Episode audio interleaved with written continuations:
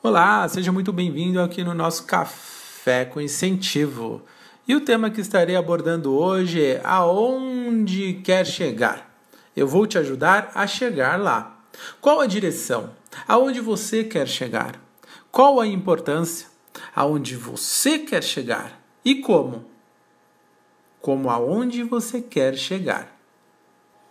Vou te ajudar exclusivamente agora a chegar aonde você quer chegar. Combinado? Então, vamos lá. Namyo renge kyo, namyo renge kyo, renge kyo. Às seis horas, o despertador começa a tocar. Começa porque ele só acorda depois de desligá-lo duas ou três vezes, na expectativa de que na próxima terá forças o suficiente para se levantar. A rotina diária é ir para o trabalho, voltar do trabalho, dormir e depois o despertador toca de novo. Ele vive como se estivesse num ritual. Num dia em que está um pouco mais cansado que o normal, sem conseguir se levantar da cama, chega a se questionar: por que está nesse emprego? Por que não aceitou aquela outra proposta de trocar de turno? Por que não começa a fazer algo que lhe dê mais prazer? Trim! Seus pensamentos são interrompidos e daí tudo se inicia outra vez. A cena aqui apresentada descreve o cotidiano de muitas pessoas. Se você já se perguntou ao menos uma única vez sobre essa situação, perceberá que isso é comum na vida de todos os indivíduos. A prática do budismo de Nichiren Daishonin fomenta que a nossa existência deve ser dedicada a um bem maior. Apesar da rotina diária, a vida do, dos praticantes budistas não são apenas uma sequência de fatos. Ela tem um fim. Encontra-se na palestra de hoje o real significado da vida dos praticantes do budismo de Nichiren Daishonin. Qual caminho tomar então? Uma famosa obra infantil, publicada pela primeira vez em 1865 na Inglaterra, conta a história de Alice. Uma garotinha que, correndo pelo jardim atrás de um coelho, cai na toca dele e entra em outro mundo, o País das Maravilhas. O livro já inspirou adaptações para o cinema e para a TV e tem uma cena clássica em que Alice está perdida, andando por aquele lugar desconhecido quando encontra um gato no alto de uma árvore que pergunta: Por favor, queria saber qual caminho tomar. Bom, isso depende do lugar aonde quer ir, responde o gato. Ora, isso não importa? Então, não importa que caminho tomará. Esse pequeno diálogo diz muito. Vou repetir novamente. Então Alice pergunta ao observar o gato em cima da árvore e diz assim: Por favor, queria saber qual caminho tomar. E o gato prontamente responde: Bom, isso depende do lugar aonde quer ir. Então ela retruca: Ora, isso não importa. Então o gato diz: Então, não importa que caminho tomará. Esse diálogo deu origem à máxima quem não sabe aonde quer chegar, qualquer caminho serve. É verdade. O propósito é a bússola que o guia pelo caminho para a conquista dos seus objetivos. Pode parecer uma discussão abstrata, mas questionar-se a respeito do caminho que quer tomar é fundamental diante de qualquer esfera. E por que não dizer da nossa própria vida?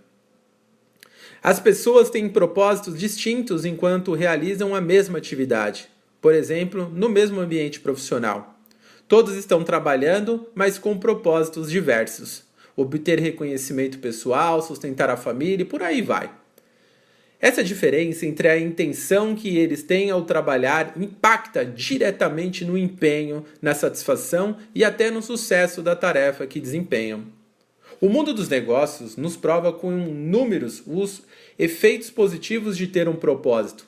Os criadores de uma empresa americana de artigos infantis, avaliarem para que ele tinha sido para que ela tinha sido fundada, chegaram à conclusão de que a razão de sua criação era cuidar dos pais, que se desdobravam para equilibrar múltiplas tarefas enquanto também cuidavam dos filhos.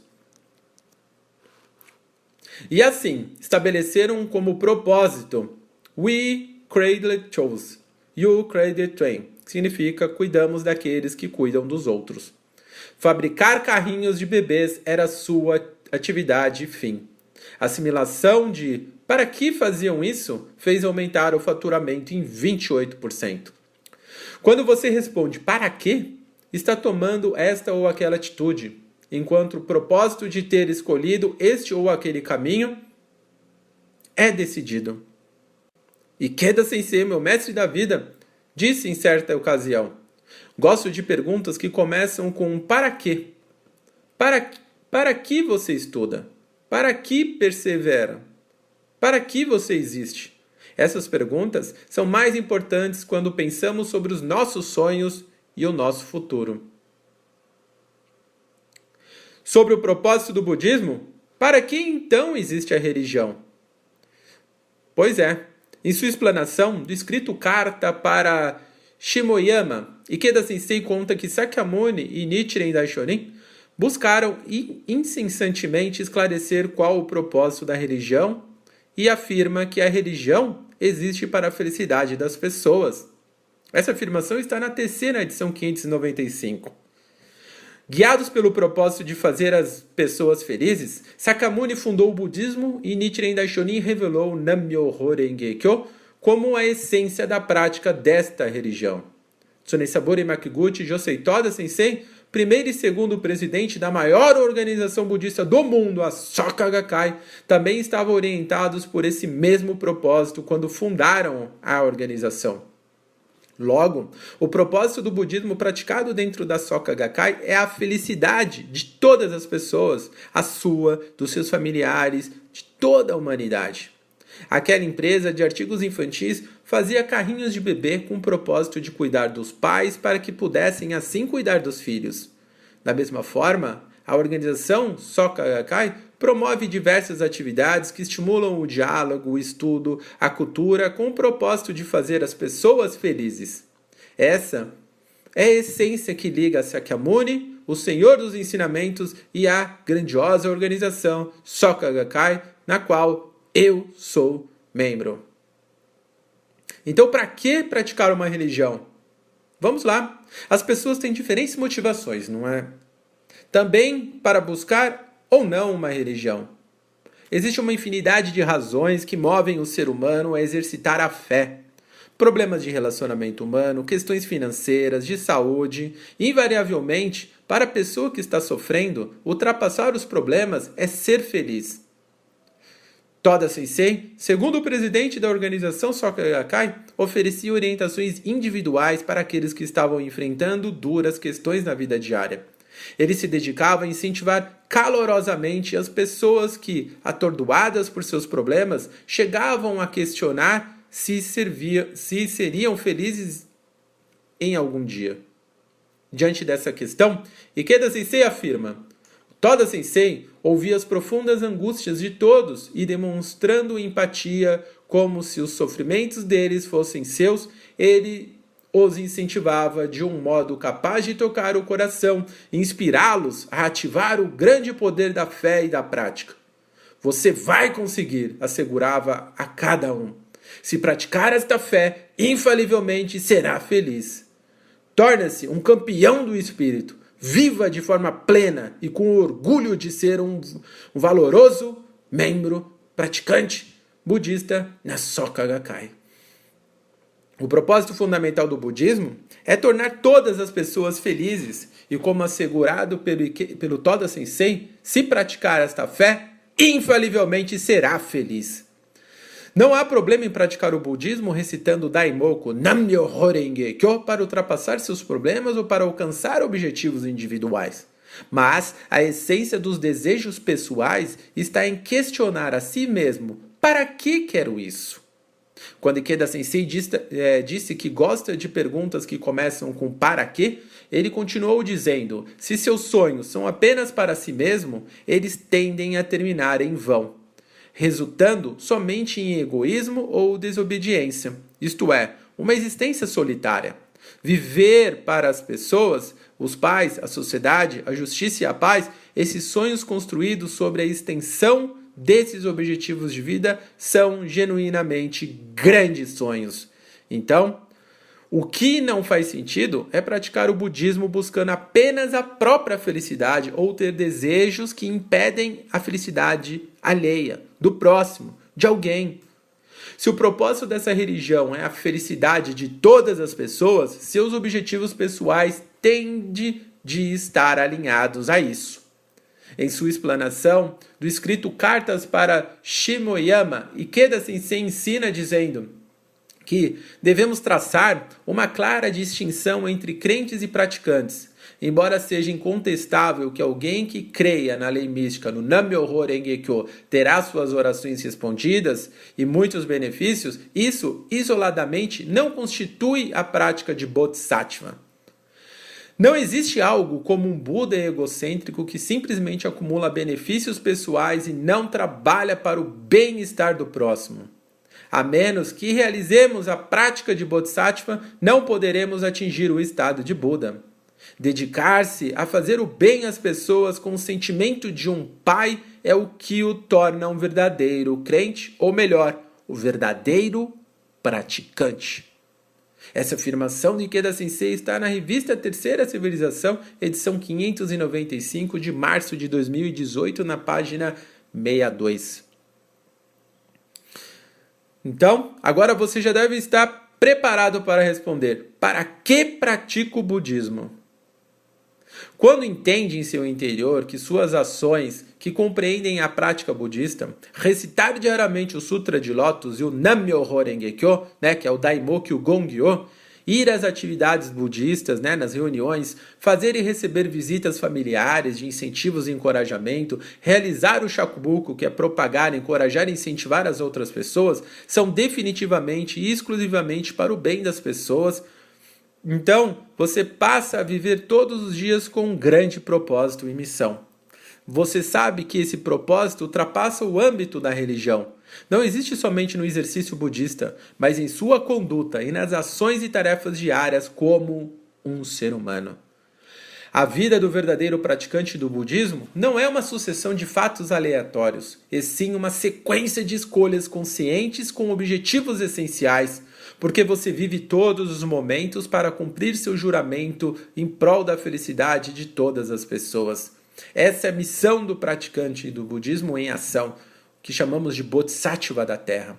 Despertar para a missão como Bodhisattva da Terra está além de tomar consciência disso e estabelecer uma elevada condição de vida. São suas ações genuínas e espontâneas pelo bem do próximo. No romance Nova Revolução Humana, Ikeda Sensei descreve sobre os vários momentos difíceis que os membros da Soka Gakkai enfrentaram ao viverem em prol do seu juramento e sobre a altivez que mantinham em seu coração. Os companheiros que despertavam para a nobre missão de promover o conserufo visitavam tanto as pessoas humildes como as pessoas socialmente privilegiadas para explicar o budismo com toda a convicção e coração. Entretanto, muitas vezes as, as visitas terminavam em uma discussão acalorada. Ouviam até mesmo desaforos. Venham falar sobre felicidade quando resolverem seu próprio problema, por exemplo. Ou vou acreditar em suas palavras quando curarem sua doença. Essas pessoas eram também ameaçadas com baldes de água quando não fossem embora. Outras vezes eram simplesmente barradas de entrar se o assunto fosse o budismo. Apesar desses entraves, ninguém desanimava. Pelo contrário, fortaleciam cada vez mais a coragem de propagar o budismo, a convicção na prática da fé e a esperança de se tornarem felizes. Assim, todos manifestavam a atitude de um bodhisattva da terra e de emissário do Buda, aquele que propaga, aquele que ensina. Embora enfrentassem dificuldades, estavam mais preocupados com os problemas dos outros e com o futuro do Japão e do mundo. Na verdade, haviam criado imperceptivelmente uma condição de vida baseada em uma resolução muito mais forte do que seus problemas pessoais.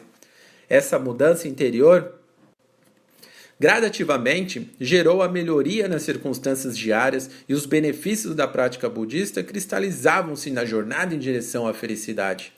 As pessoas aprendiam que viver em prol do Conserufo junto com o mestre era o caminho direto para a revolução humana e para a transformação do destino rumo à felicidade absoluta. Compreendiam também que a participação nesse grandioso empreendimento era um privilégio concedido a todos os praticantes budistas membros da grandiosa organização Soka Gakkai. Lembram daquela frase? Aqueles que mais sofrem merecem ser os mais felizes. Essa é uma frase tradicional de incentivo da prática do budismo. Essas pessoas que iniciaram a prática enfrentando duras adversidades na vida, ao se dedicarem a um bem maior, ultrapassaram naturalmente as questões pessoais. A organização Sokai também é prova desse glorioso triunfo.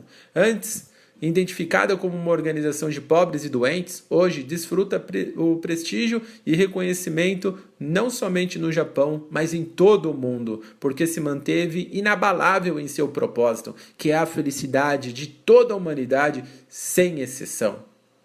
Então, nós, praticantes do budismo, somos nobres pessoas que desafiam a si mesmos e buscamos incansavelmente a felicidade do próximo.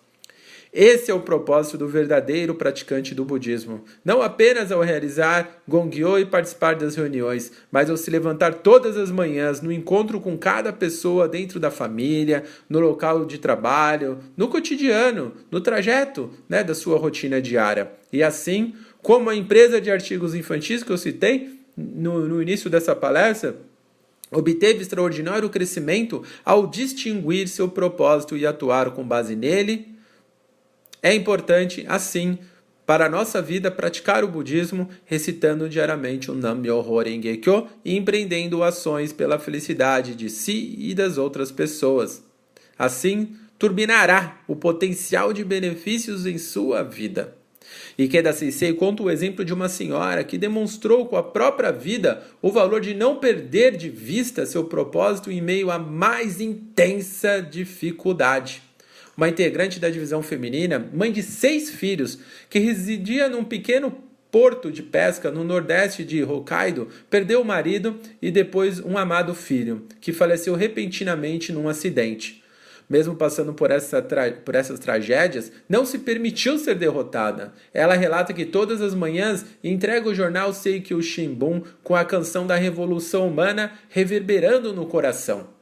Um trecho dessa música afirma: Uma vez que surgimos como bodhisattvas da terra, temos uma missão a cumprir neste mundo. Essa senhora construiu amplo círculo de confiança e de amizade em sua localidade, permitindo que muitas pessoas criassem laços com o budismo Nichiren. E também criou cinco filhas como excelentes mulheres.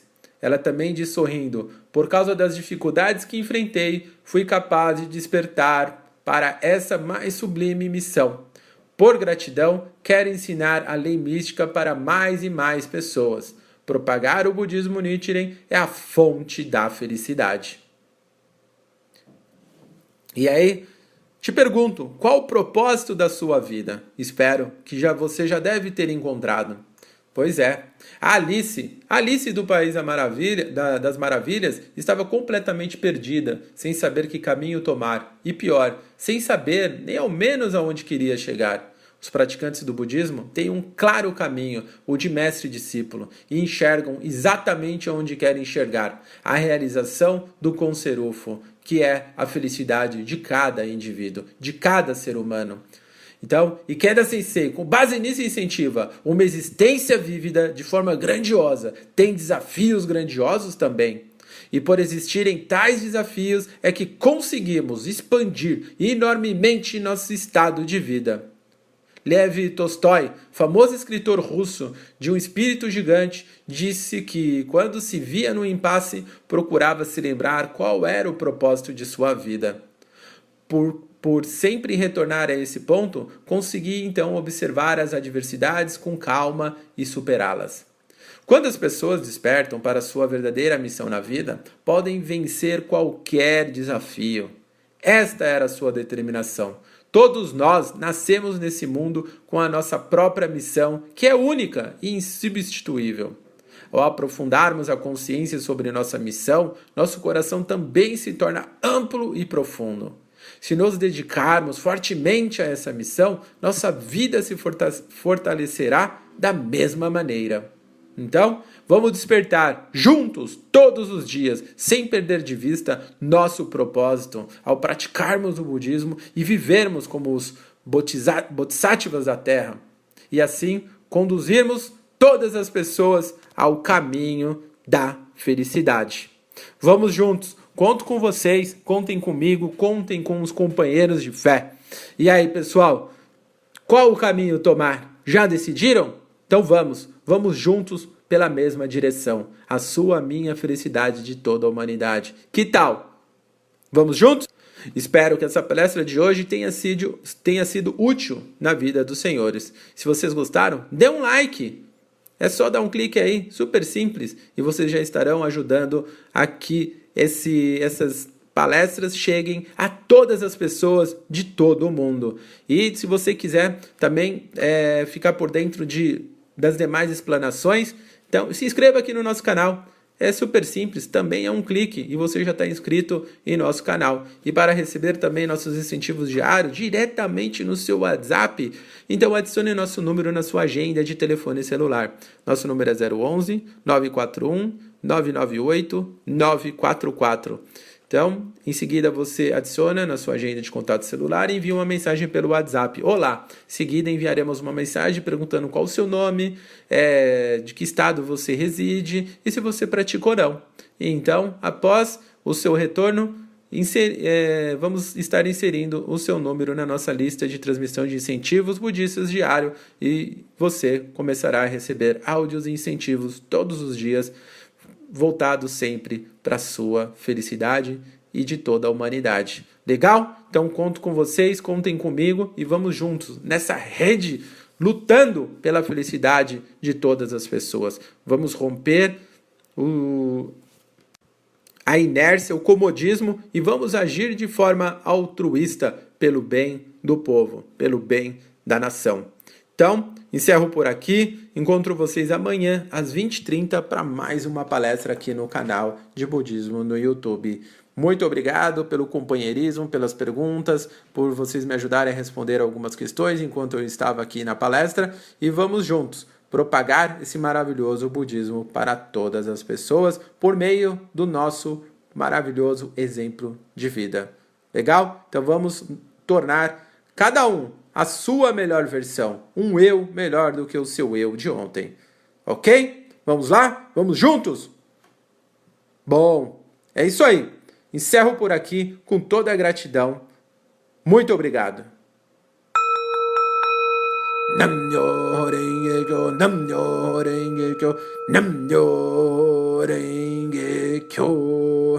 Gratidão.